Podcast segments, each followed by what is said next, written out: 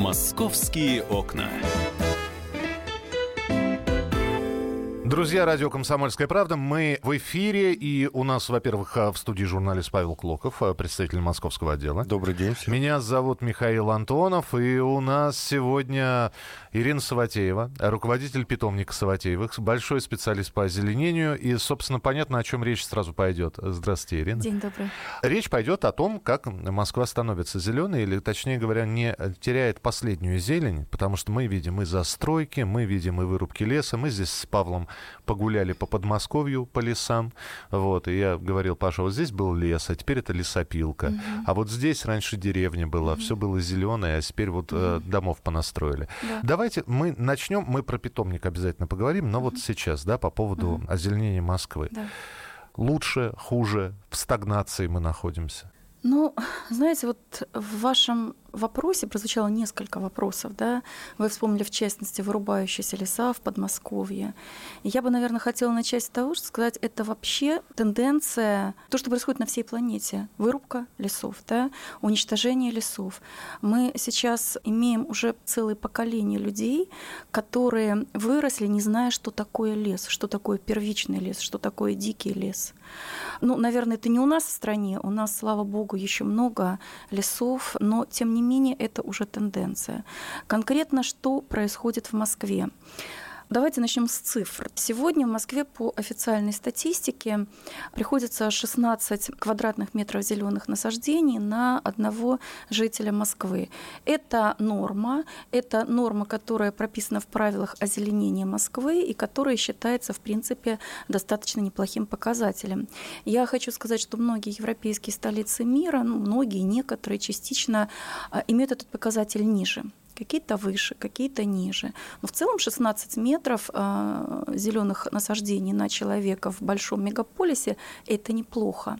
Вопрос а, в качестве зеленых насаждений и в том, насколько равномерно они распределены по территории города. Вообще вот эти 16 квадратных метров – это за счет а, городских лесов, за счет Лосиного острова, за счет вот лесопарков. А что имеют в итоге новые застройки, что имеют в итоге спальные районы, там ведь ситуация совершенно другая. Подождите, но мы ведь видим, когда строится дом, нормальный застройщик, он, значит, вешает плакат, табличку, где написано, значит, строительство жилого дома. Начало тогда-то, заканчиваем тогда-то, убрано или вырублено было там 13 деревьев, будет посажено, это обязательная строчка, я не знаю, 14. Угу. Всегда цифра превышает количество вырубленных угу. деревьев. Но это по закону, кстати, положено, когда вырубаются возрастные деревья и сажаются деревья меньшего размера, там их, по-моему, не буду, могу соврать, но, по-моему, один к трем, в общем, их должно быть посажено больше, так что они ничего другого написать и не могли. Вот. Вопрос в качестве этих растений, в качестве этих посадок, том, насколько долго сажаются эти деревья. Ну, вообще, давайте начнем с того, что действительно вот в центральной части города, ну, не только в центральной, во многих частях города Москва стала более зеленой. Последние годы идут очень активные посадки, и в центре мы это видели, и не только в центре. Ну, и, и в общем, это хорошо но вопрос в качестве посадок. Уже что не устраивает? Материала, умирают деревья, погибают. Обрезают не так. Вот все, что вы перечислили, это все присутствует. И эта проблема не только московская. Мне тут на, на днях э, на глаза попался очень интересный документ. Значит, это блок одного американского озеленителя, то есть человек профи, который занимается городскими насаждениями в Америке, в одном из мегаполисов. О чем он пишет? Он пишет о том, что значительная часть э, деревьев молодых, которые сажаются в первые пять лет, там, по-моему, до 60% умирают. Это там. У нас, я думаю, не меньше, если не больше. То есть первое, во-первых, как сажаются деревья.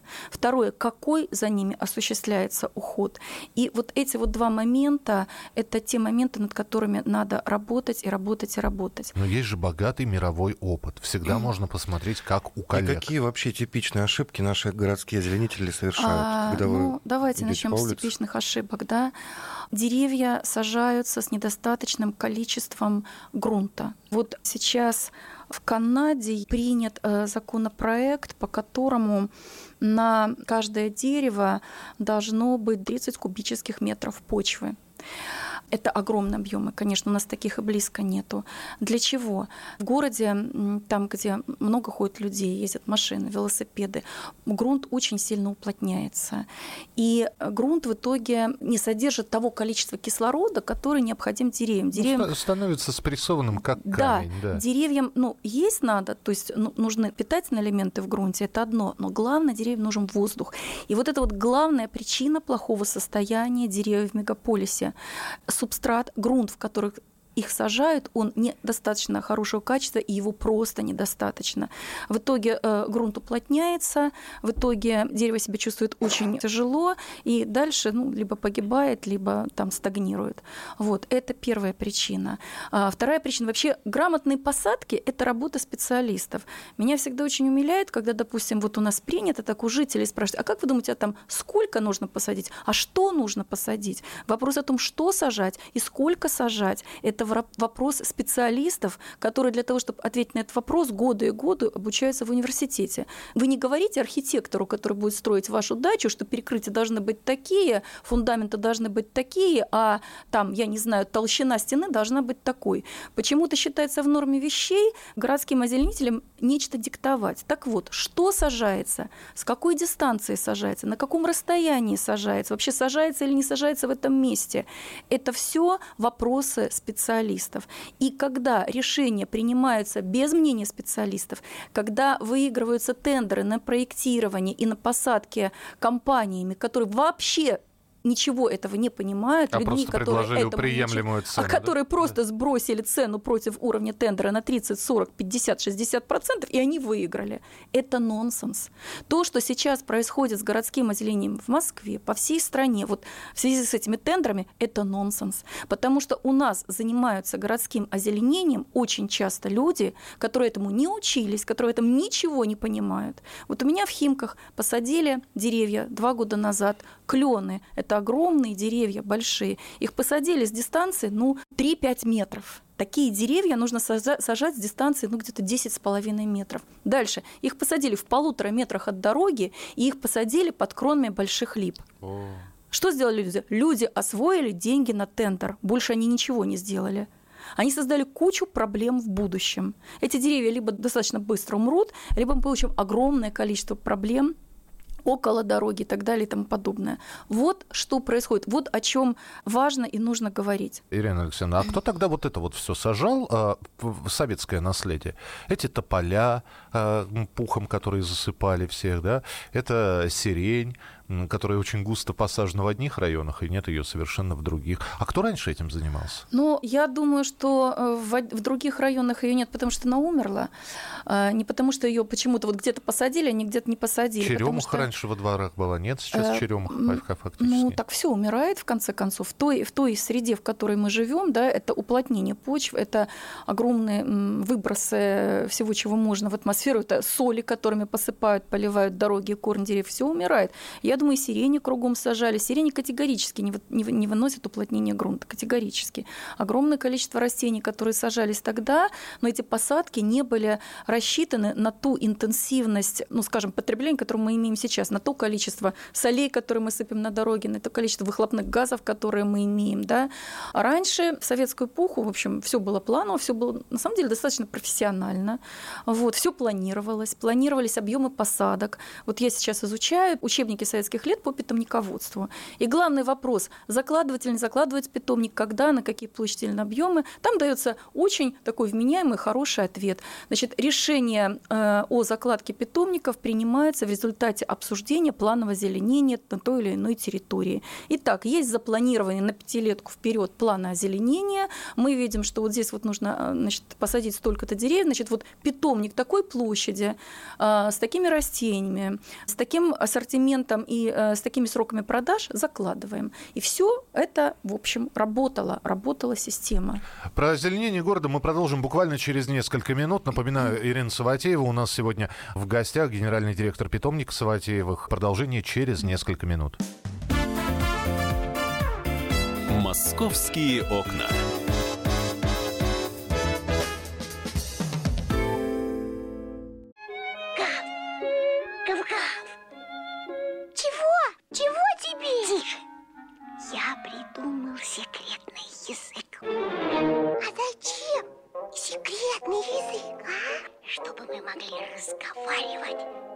Нас никто не понимает. Учитесь понимать своих питомцев. В эфире радио «Комсомольская правда» советы ветеринара Ильи Середы. Слушайте программу «Вот такая зверушка» каждую субботу с 5 вечера по Москве.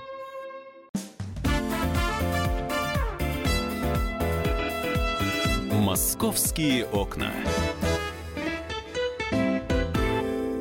Друзья, продолжается наш эфир. Ирина Алексеевна Саватеева, генеральный директор питомника Саватеевых у нас сегодня в гостях. Павел Клоков, представитель московского отдела. Меня зовут Михаил Антонов. Про озеленение говорим в частности и не только про него.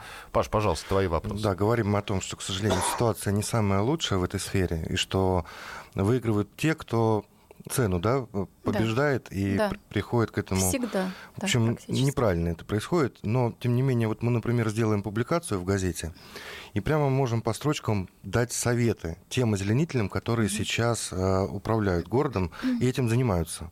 Сажают деревья, обрезают их, ухаживают, следят за грунтом, я не знаю, следят ли. Вот какие конкретные советы вы бы им дали? Первое. Для деревьев нужны достаточные объемы грунта, хорошего, качественного грунта. Второе. Если деревья сажаются рядом с тротуарами, рядом с проезжей частью, там, где ну, мы понимаем, что будет уплотнение грунта, нужно применять современные конструкции. Есть такие вот ячеистые конструкции из жесткого пластика, которые закапываются в грунт, то есть фактически вот снимается грунт, там на большую глубину закатывается этой конструкции, конструкции, и они засыпаются э, землей. И сверху на них можно уже положить и асфальтовое покрытие, ну, любое другое покрытие. На корне уже не будет оказываться того давления, и корни будут снабжены достаточно кислородом, и они смогут дышать. Следующий момент. Соблюдать нормы посадки, расстояние между деревьями. Следующее. Подбирать ассортимент. Подбирать ассортимент под те почвенно-климатические условия и природные условия, которые существуют в данном месте. Больше того, очень важный момент в связи с тем, что сейчас очень велико распространение всевозможных грибных, вирусных, бактериальных инфекций, необходимо придерживаться очень жесткого правила. Не высаживать деревья одной породы, одного вида, одного сорта в больших объемах. Я сейчас не буду углубляться в детали, но у меня есть цифры, сколько можно посадить дерева одного сорта, одного вида, одной породы.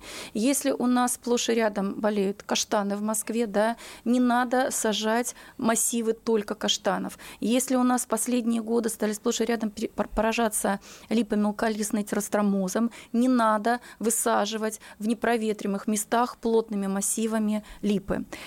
Дальше. Очень важна такая тема, как полив.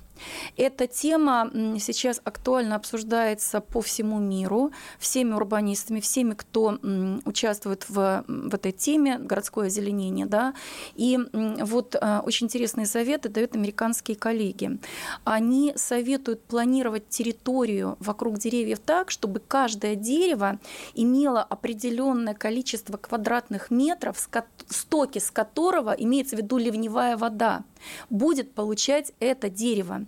Американские коллеги пишут, это нонсенс, когда мы поливаем деревья очищенной водой, водой для питья. Мы затрачиваем огромные суммы для того, чтобы значит, очистить эту воду. Дальше мы ее льем под дерево. А дождевая вода, за которую мы ничего не платим, она уходит безвозмездно в никуда. Поэтому что говорят коллеги? Надо отстраивать ливневую систему и прилегающие там тротуарные территории так, чтобы под небольшим углом сток уходил под дерево, и чтобы вода уходила туда, а не, ну, не испарялась. Не копилась не на тротуарах, как да. у нас это обычно. И это, и это огромные суммы эконом, сэкономят в бюджете вот на ремонт на ливневых полив. стоков. И это будет очень хорошо поддерживать деревья в их дальнейшей жизни. Причем американцы даже приводят количество квадратных метров, которое необходимо в климате засушливом и в климате, ну, где количество осадков гораздо больше. То есть они дают сколько метров нужно в зависимости от годового количества осадков. Ирина Алексеевна, ну, город развивается, э, железо, бетон, пластик вытесняют действительно зеленые посадки, но при этом э, мы же знаем, что и селекционеры, в общем-то, не дремлет. Они стараются каким-то образом делать растения правильные и устойчивые, и, может быть, э, для почвы той самой спрессованной. Вот есть как, какие-то оптимальные... Ну, далеко ходить не надо. Вот этот вот знаменитый канадский, по-моему, газон. Я не специалист, да, который... Снежок сошел, а он уже зеленый. Декабрь наступил, а он, а он по-прежнему зеленый. Вот. Есть же какие-то растения, деревья, посадки, которые вот э, в загазованном, не экологически благополучном городе, но вот чувствовать себя будут более или менее. Что вообще сажать, да, вот об этом? Какие деревья лучше всего сажать? А, вы знаете, ну, во-первых, сажать нужно разные деревья. То, о чем мы говорили, это очень важно. Во-вторых, трава устойчива к вытаптыванию есть, деревьев устойчивых к вытаптыванию нету. Это мощнейшая корневая система, которая распространяется вглубь и в ширину на большое количество метров. И э, этой корневой системе нужен воздух. Нет таких деревьев, по которым мы будем плясать и все утаптывать, и они будут вот прекрасно себя чувствовать. Вот растет везде, как его не вырубают, как не стараются, клен американский. Да? Клен американский, завезенное растение, от которого сейчас не знаем, как избавиться. Всюду, где появляется клен американский, он буквально выдавливает э, ну, местное растение.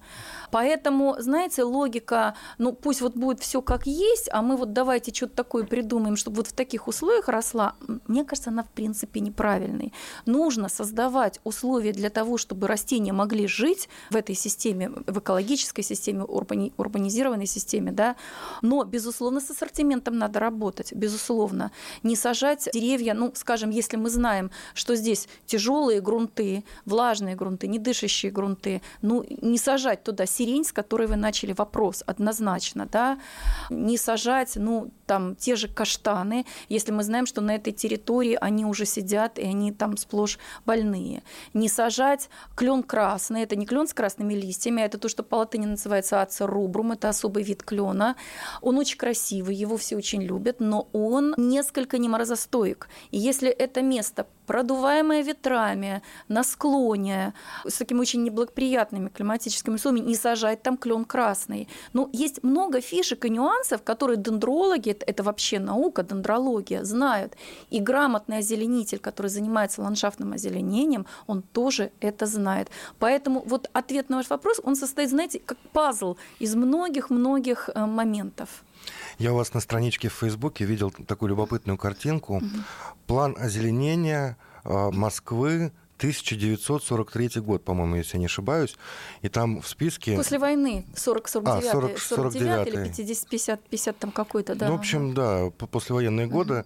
И в плане стоят деревья 25-летние, 30, 35-летние. Uh-huh. И, и все комментируют, вот были времена. Да, вот, да. вот что это значит? Насколько это затратно было советским властям? Почему раньше так делали, а сейчас липы посадили uh-huh. на Тверской? Это целое событие было, которое обсуждали uh-huh. до сих пор пор, наверное, обсуждают. Да, еще, еще будут обсуждать, да.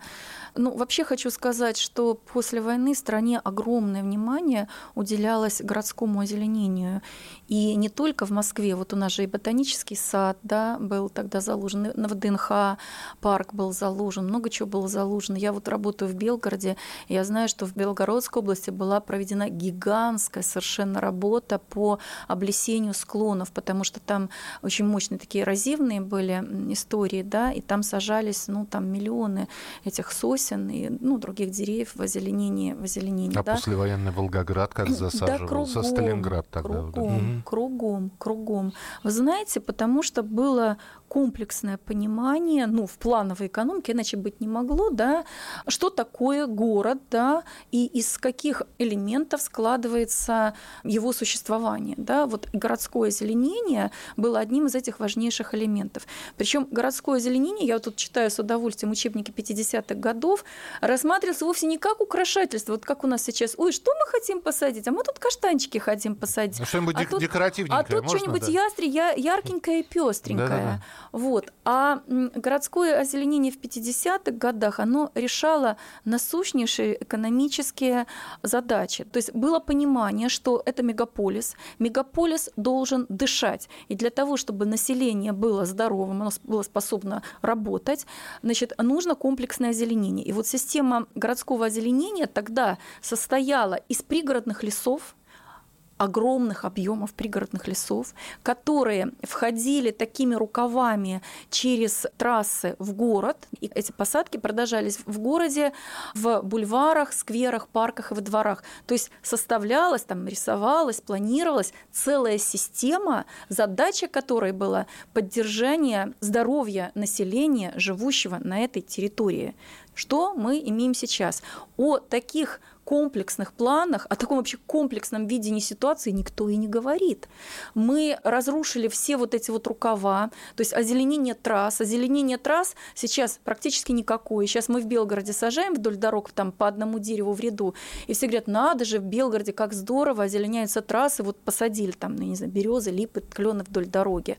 А раньше откроешь учебник, озеленение трасс – это трех-четырех полосное озеленение, причем расписано, что больше, что ниже, почему нужно столько. Сейчас это все вообще разрушили.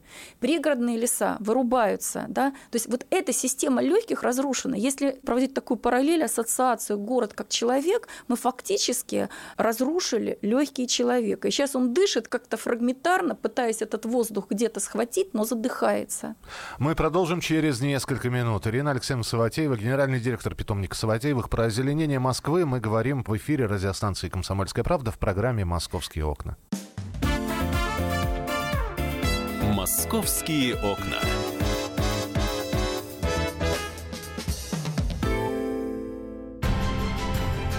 Будьте всегда в курсе событий. Установите на свой смартфон приложение «Радио Комсомольская правда». Слушайте в любой точке мира. Актуальные новости, эксклюзивные интервью, профессиональные комментарии. Доступны версии для iOS и Android. «Радио Комсомольская правда» в вашем мобильном.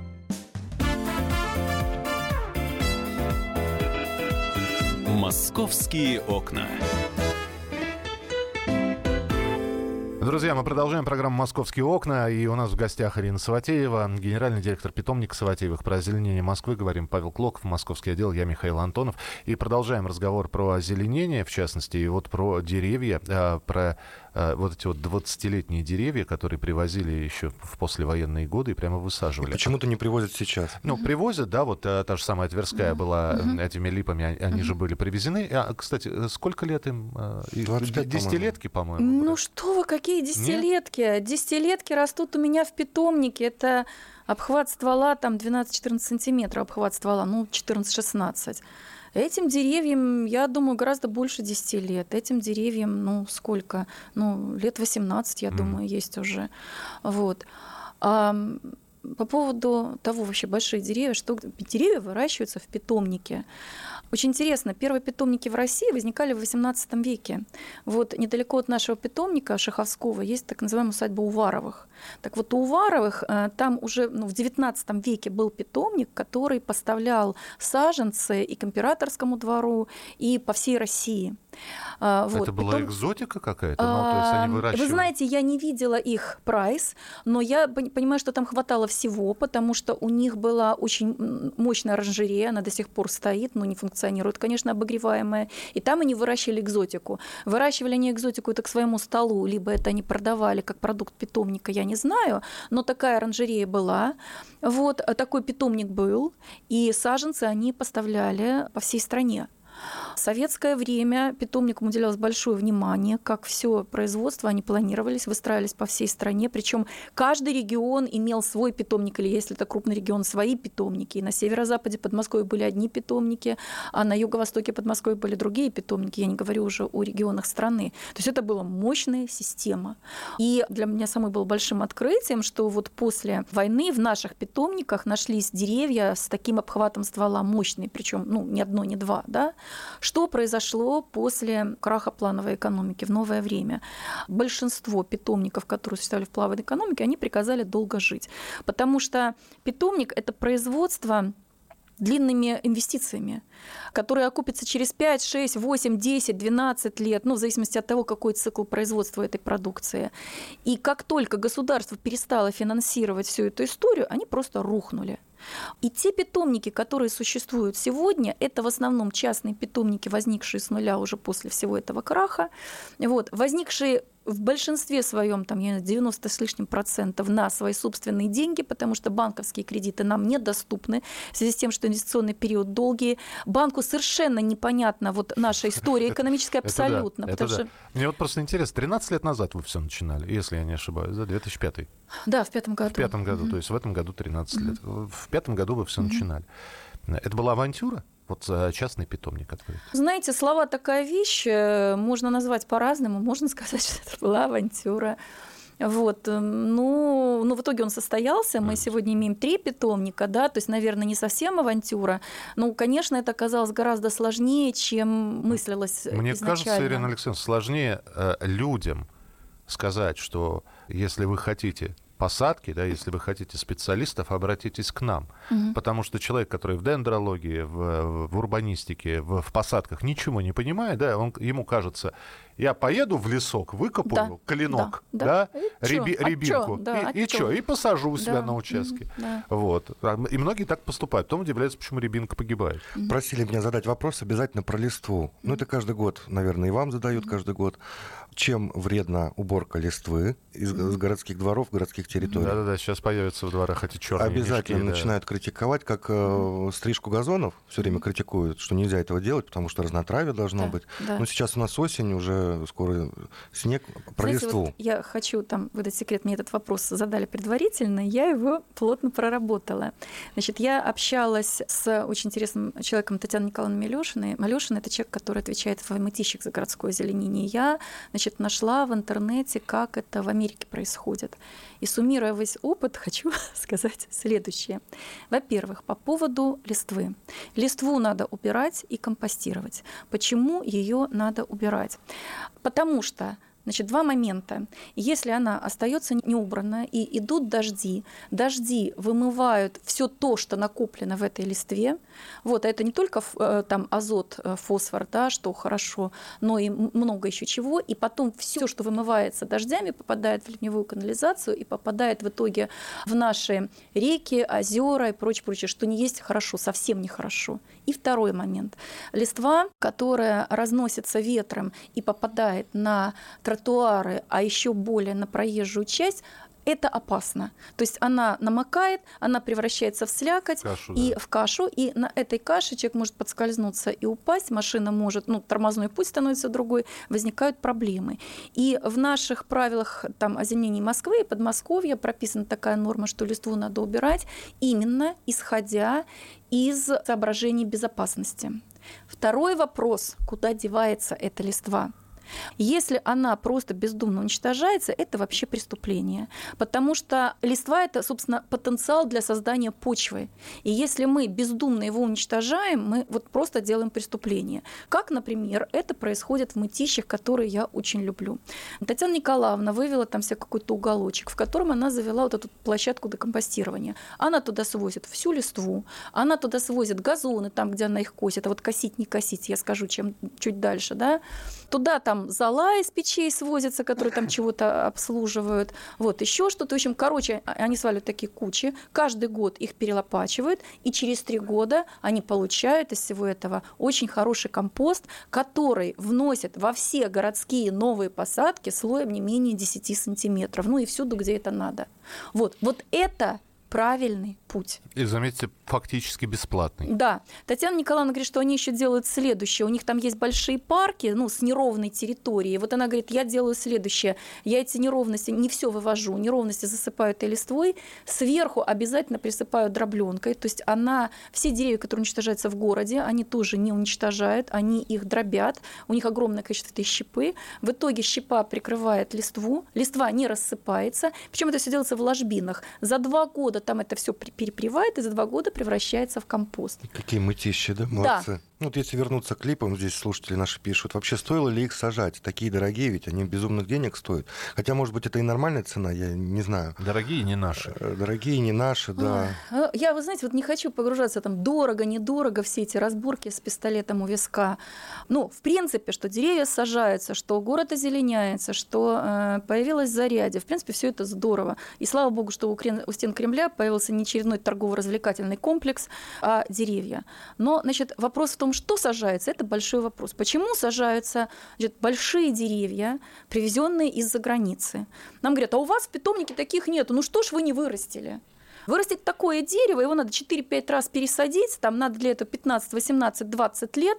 Мы не можем питомники делать такие инвестиции, не имея вообще никаких планов на то, кто и когда у нас их купит. Вот я хочу возвратиться к этому исследованию американскому, которое проводилось. Там они сделали выводы, э, что нужно для того, чтобы городское озеленение функционировало нормально. И один из главных выводов – это контрактное выращивание деревьев для городского озеленения. Они говорят, что любой населенный пункт, населения которого свыше 5000 человек всего-навсего, для грамотного и достойного городского озеленения должен заключать долгосрочные долгосрочные контракты на выращивание деревьев. Для чего? Ну, для того, чтобы мы имели в итоге полный ассортимент того, что нам надо, чтобы мы не сажали одни липы мелколистные, которые болеют террастромозом, чтобы мы посадили столько-то лип, столько-то клена, столько-то того, столько-то этого. Откуда это возьмется вот так по щелчку через 5, 10, 15, 20 лет? Да ниоткуда. Люди, которые говорят, нам, нам не надо зеленки, нам не надо того, нам не надо этого, нам не надо там аллергенного, еще чего-то, еще чего-то, это просто все не от большого ума, у меня другого объяснения нет. На какой город, кстати, нам нужно равняться? Ну, кроме Мытищ. Мытищ Ой, слишком я рядом. вам... Где вы бывали, самое, может быть? Да. Самый зеленый город мира. Город э, Куритиба. Это город в Бразилии. В этом городе на одного жителя приходится 60 квадратных метров озелененной А у нас площади. 16. А у нас 16. Но я вам скажу, я тут открывала справочники 50-х годов, и там эти нормы были 50 квадратных метров. Вот. Вот 60 квадратных метров, город Куритиба, весь город зеленый. Там такая интересная история. Значит, в какой-то момент туда пришел мэром совершенно такой сумасшедший архитектор, и он сразу же стал внедрять очень быстро и ну, с большим энтузиазмом внедрил несколько программ, связанных с экологией, как то переработка мусора. В Куритибе там перерабатывается, поищите в интернете сколько, чуть не 80 или 90 процентов мусора, какая-то фантастическая совершенно я имею в виду раздельная переработка. Да? Что он сделал? Он понял, что через взрослых людей, в общем, добиваться внедрения этой программы сложно. Он ввел в школах программу, которая объясняла детям, почему нужно делать раздельную утилизацию мусора. Дети приходили домой, капали на родителей, и очень быстро население города пришло к раздельной переработке мусора. Одна из его программ – это запрет автомобилям на въезд в определенной части города. И вот э, мэр этого города говорит, что будущее больших мегаполисов – это будущее ну, без машин, с большими ограничениями для машин. И все-таки хочется защитить Москву. Вот мы привели, да, Куритибу как пример, Ага. как образец. Да. А есть кто хуже нас, а мы лучше? Конечно, Например? конечно. Ой, вы знаете, Син- вот Сингапур, по-моему, там э, вот, вот это вот Юго-Восточная Азия. А. Сингапур. Про Сингапур я вам скажу. Половина территории этого гор- города-государства в площади 719 тысяч квадратных Да. метров покрыта садами и парками. И Так. при этом Сингапур буквально в этом году или там в прошлом году объявил такую национальную программу, которая называется «Деревья наследия». Они выбрали 257 самых возрастных, ну, старых, возрастных, взрослых, поживших деревьев в стране. Они о них рассказывают, они их охраняют, они планируют всевозможные постройки так, чтобы не трогать эти деревья. Почему они это сделали? Ну, Сингапур такое непонятное как бы государство, они говорят, вот эти г- деревья, они будут символом страны, они будут неким символом, дающим нации ощущение, что мы одна нация, что у нас одни корни. Вот. И второй момент, они говорят, что Сингапур застраивается так быстро и так активно, что не успеем оглянуться, останемся без зелени. Поэтому, Ахтунг, вот эти вот 257 деревьев мы не трогаем. Вот вам Сингапур. Хорошо, а все-таки самый Да, все-таки кто хуже, а то так и не назвали мы. А ну кто хуже, вы Ну, знаете, вот... плохо все совсем с озеленением. Да нет, ну... Не, на самом деле э, большое количество столиц мира имеют вот цифру меньше, чем э, 16. 16 э, квадратных метров, да. У нас-то по цифрам нормально на самом деле. Мы живем в такой стране, в которой очень много лесов. Бог нам дал. И не так много на планете стран, у которых такое богатое наследие. Огромное количество людей в странах, в европейских странах, и не только в европейских, живут уже ну, целый поколение не знает вообще, что такое леса. Нам надо беречь то, что у нас есть. Поэтому пользуйтесь случаем, пользуйтесь. Идите Иди- и- в лес. И детей туда ведите. Да. Спасибо большое, Ирина Александровна, что были сегодня вместе с нами. Друзья, мы сегодня разговаривали с генеральным директором питомника Саватеевых Ириной Саватеевой. Павел Клоков, московский отдел, я Михаил Антонов. Приходите к нам еще, будем про озеленение говорить. Спасибо. С удовольствием. Спасибо большое. Магеллан прошел вокруг света за три года, и его знает весь мир. Фок и паспорту потратили 80 дней, и про них написали книгу. А с нами это можно сделать всего за полчаса. Знаменитые путешественники в прямом эфире расскажут, где побывали, что увидели и через что пришлось пройти, проехать, проплыть и пролететь. Совместный проект «Радио Комсомольская правда» и Русского географического общества «Клуб знаменитых путешественников». Отправление каждый четверг в 12.05 по Москве.